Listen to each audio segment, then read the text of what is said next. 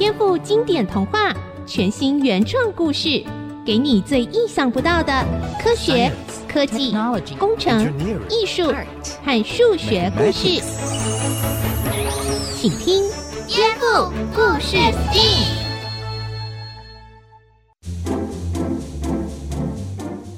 收听《颠覆故事 STEAM》。今天我们的节目啊很精彩哟，我们会谈到《西游记》的孙悟空，他的筋斗云，还会谈到小飞侠彼得潘，还有漂浮的青蛙。从这些故事中，我们要来谈到人类对飞行的想象，还会告诉你搞笑诺贝尔与磁浮列车哦。准备好了吗？来听今天的颠覆故事 STEAM。小田，你听过《西游记》吗？有啊，我记得《西游记》是中国的古典小说，故事是说唐三藏到西方取经的故事。嗯，《西游记》是很有名的中国古典作品，我们熟悉的孙悟空就是里面重要的角色哦。在很久很久以前，有一块巨大的石头，这个石头叫做仙石。这一天，这块仙石突然发出轰隆的巨响，从里面蹦出一只石猴。这只石猴绝顶聪明，机智过人。很快的，这只石猴就成为了猴国之王。嘿嘿，我就叫孙悟空，我是全世界最厉害的猴王。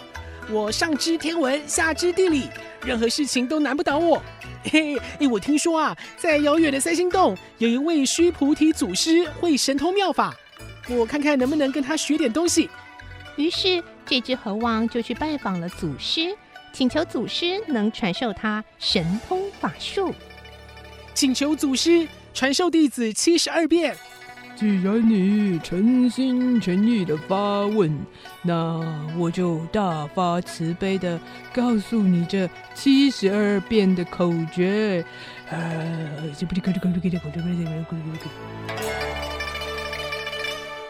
他们低声交谈，不知道说了些什么。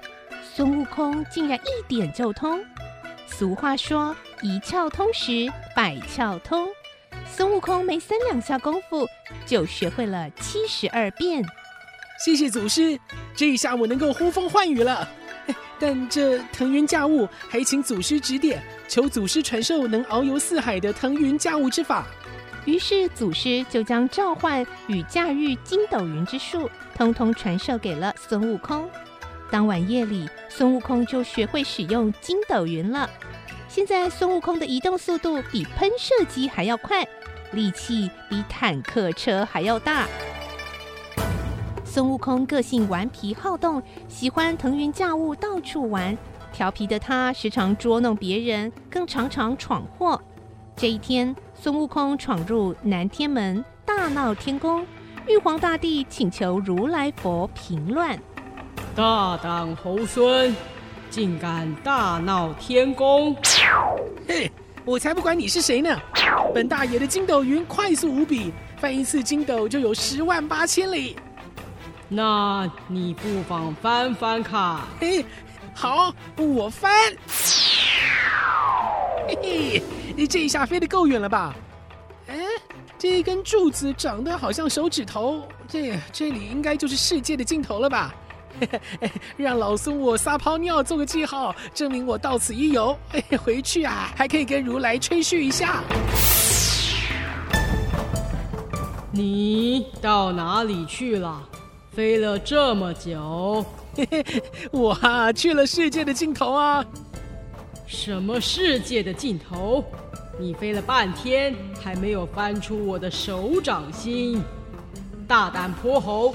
居然在我的手指上撒尿，你闻闻，现在我手上还有你的尿骚味呢！啊，干嘛呢？罚你在这里反省反省。啊！于是如来将孙悟空压在五行山下，直到五百年后，唐三藏救孙悟空出来，才一起去西天取经。悟空啊！你以后都要听我的话哦。呃，好，好，好，只要你不要念紧箍咒，让我头痛就好。悟空啊，我记得你会使用筋斗云，师傅想请你帮我看看，啊，往西方的路上，沿路地形如何呢？你就帮我去敞勘敞勘吧。哎，是是的，师父。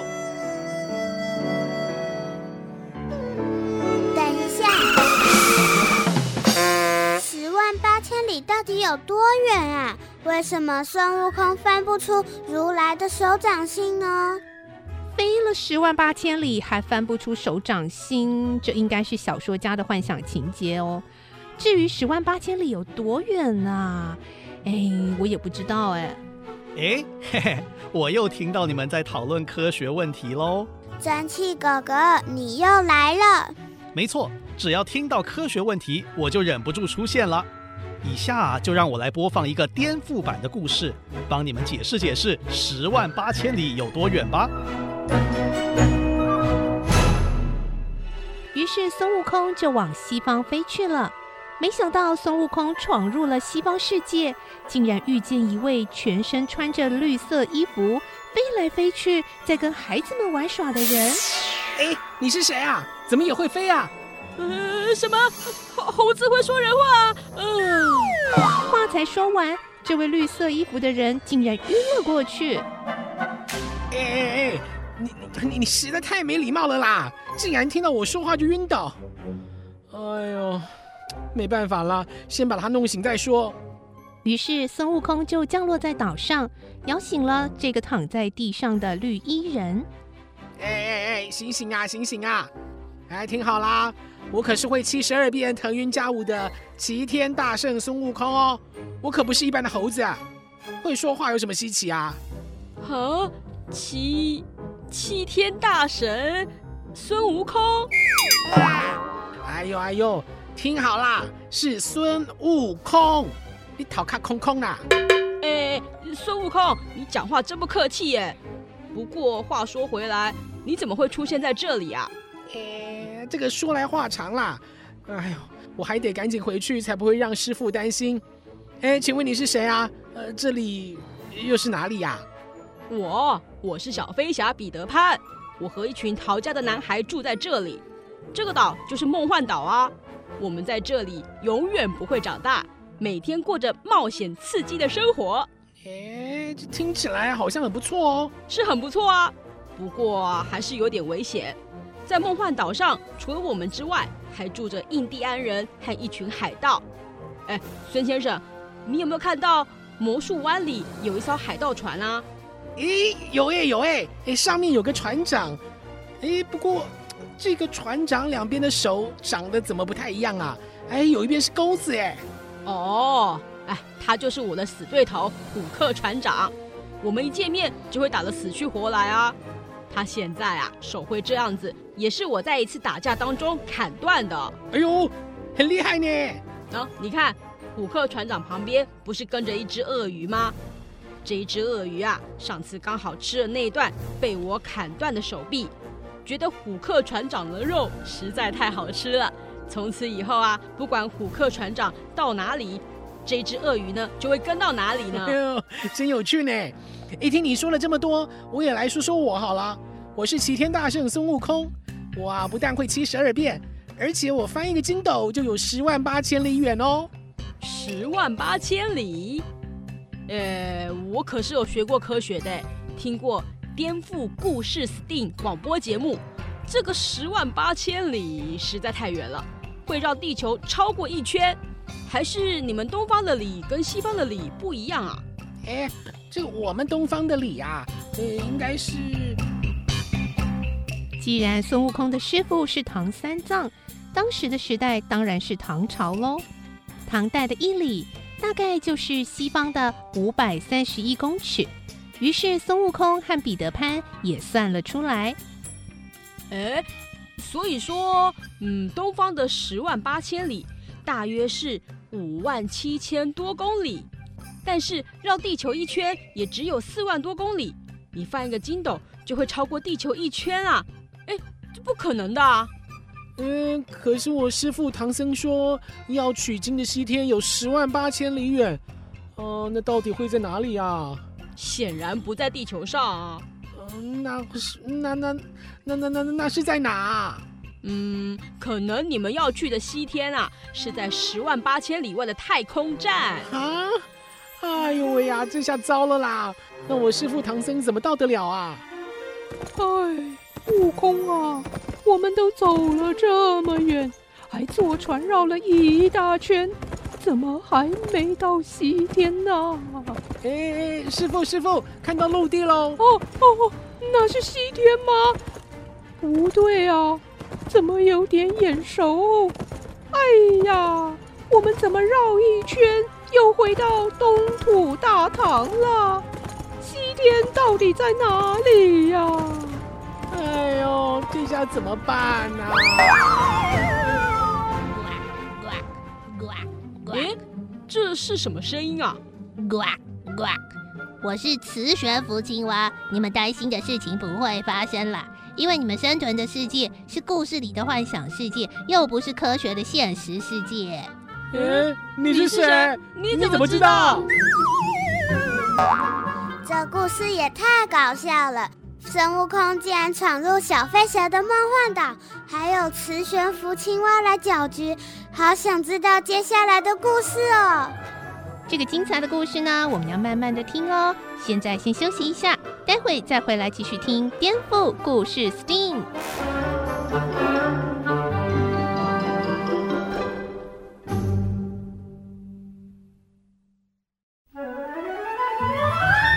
欢迎回到颠覆故事 STEAM 节目，我是小金姐姐，我是小田，我迫不及待要继续听故事啦！好好好。就在小飞侠彼得潘和孙悟空成为好朋友的时候，磁悬浮青蛙出现了。原来呀、科学现实世界跟幻想世界是不一样的。我刚才听你们说，一只猴子会腾云驾雾，一个小孩会在空中飞来飞去。你们觉得自己很厉害吗？我听着都觉得很好笑，呱呱呱呱！我听好了，我可是会用磁力悬浮的青蛙哦。你不过就是只青蛙。哎，我说了，我我是会用磁力悬浮的青蛙。哎，跟我说一遍，呱呱！会用磁力悬浮的青蛙，呱 呱呱！哎，你们可恶！不要学我呱呱讽刺我，呱呱！哎呀，跟你说，论飞行高度，你没有比我高；论飞行速度，你也没有比我快啊！这么弱的漂浮，还想跟我们比呀？就是说啊，你这一只自不量力的青蛙！呱呱！我可是曾经得过搞笑诺贝尔奖的，你没有得过吗？呱呱！啊，搞笑诺贝尔奖？嗯，没听过呢。嗯，没听过。呱呱！好啊，竟然看不起我！说穿了，无论是孙悟空还是小飞侠彼得潘，你们只不过是幻想世界里的角色罢了。如果真的要比个高下，就看你们敢不敢离开幻想世界，跟我到科学现实世界走一趟！呱呱！哼，这有什么问题呀？谁怕谁？对啊，到时候就看看是你厉害，还是我老孙厉害。一言为定！呱呱！于是，孙悟空和小飞侠彼得潘就一起跟着青蛙来到了现实世界。呱呱！欢迎你们来到现实世界。孙悟空跟小飞侠彼得潘，你们准备接受挑战了吗？呱呱！嘿嘿，看招！喂，咦咦，我的云，哎，还有我的雾，哎，我的云，我的雾，怎么都不过来呀、切！还说什么腾云驾雾，呱呱哈！没关系，还有一朵跟我来到这里的筋斗云，看招！哎呦，哦，我的屁股啊，我的屁股啊，我的屁股好疼哦！可怜的孙悟空。小田，你知道为什么孙悟空会摔到地上吗？我知道，因为现实世界里的云是不可能载人的，云就是水蒸气在高空冷却凝结而成的小水滴，只要一到地面就会消散，当然载不了人喽。哇哦！经过了这么多集的广播节目，嗯，小田的科学常识也越来越丰富了哦。那是当然的喽。哎呦，我的屁股都快开花了啦，红了一大半呢，呼呼，真是疼死我了。呱呱呱呱，猴子的屁股本来不就是红色的吗？说的也是哎。嘿，彼得潘，亏我还把你当朋友。哎哎，对不起对不起啦，呃，没关系，我来帮你血池。呱呱，我等着看好戏了。哼，我只要跳一下就能飞哦。青蛙，你看好啊。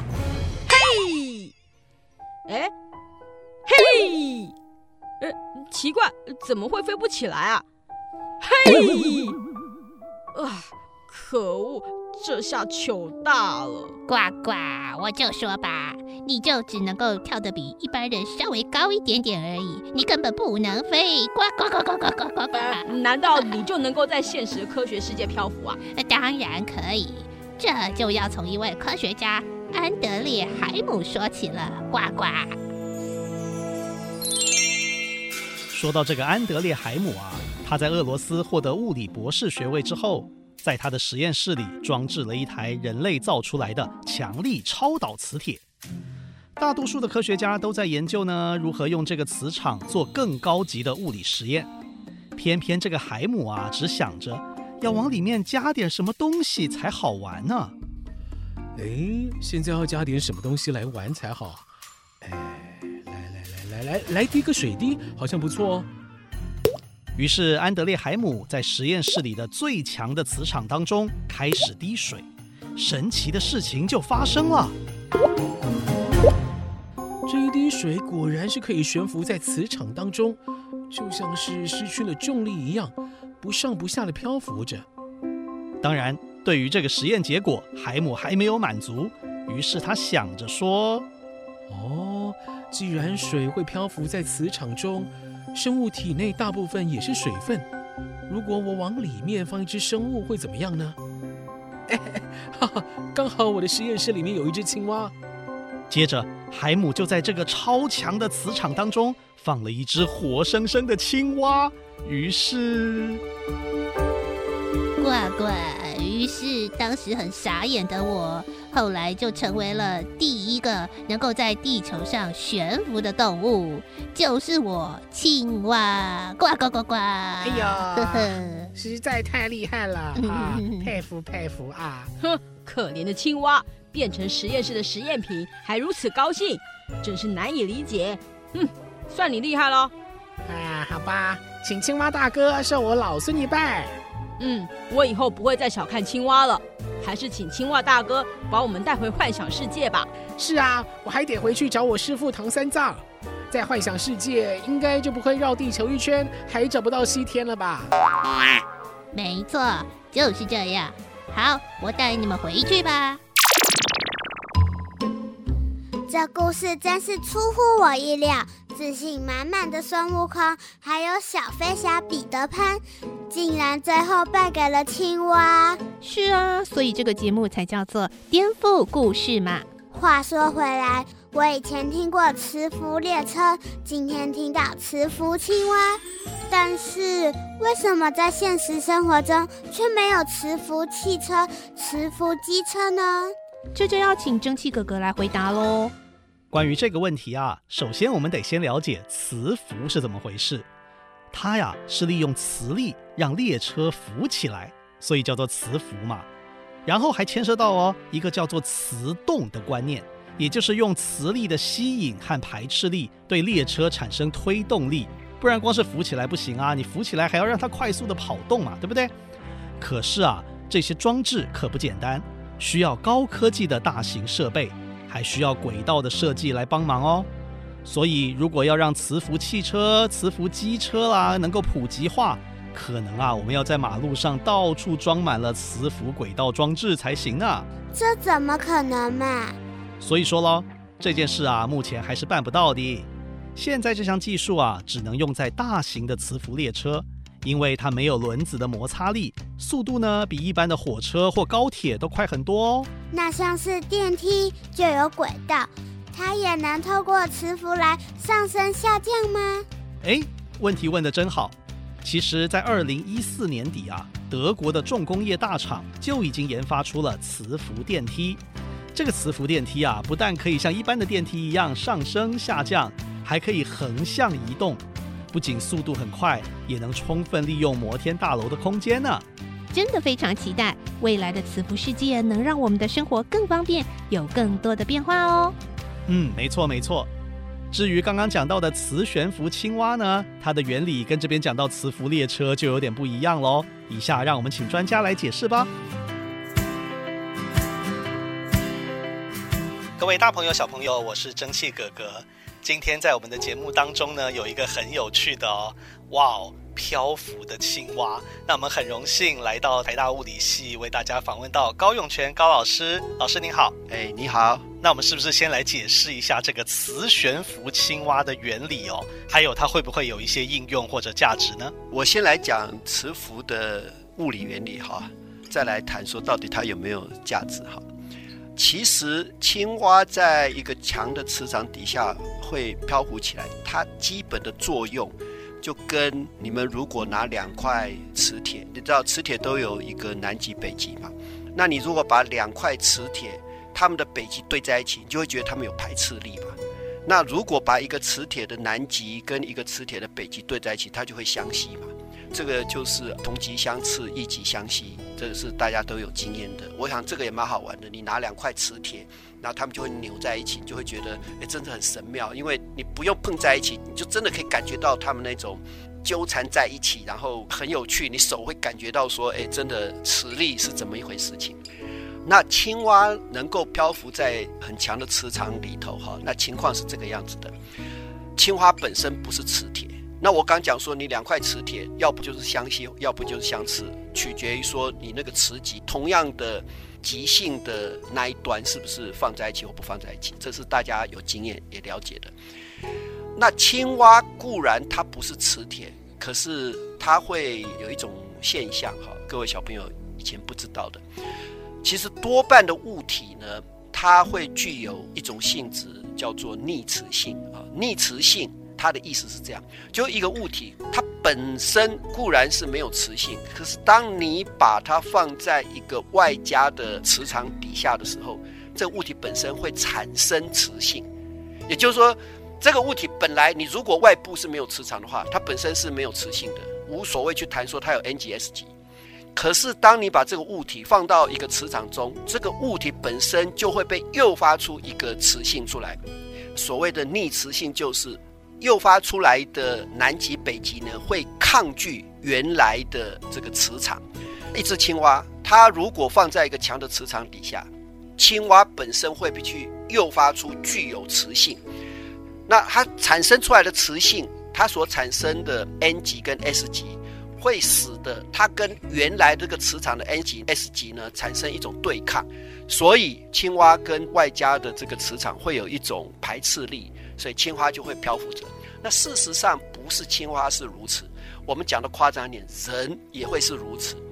至于应用来讲的话，那大家都知道，像什么磁浮车啦、磁浮火车，当然那个磁浮车并不是像青蛙一样是利用这种外加的一个强磁场诱发这个物体本来没有的磁性，而是安排两个物体，它们本身就具有某种的磁性。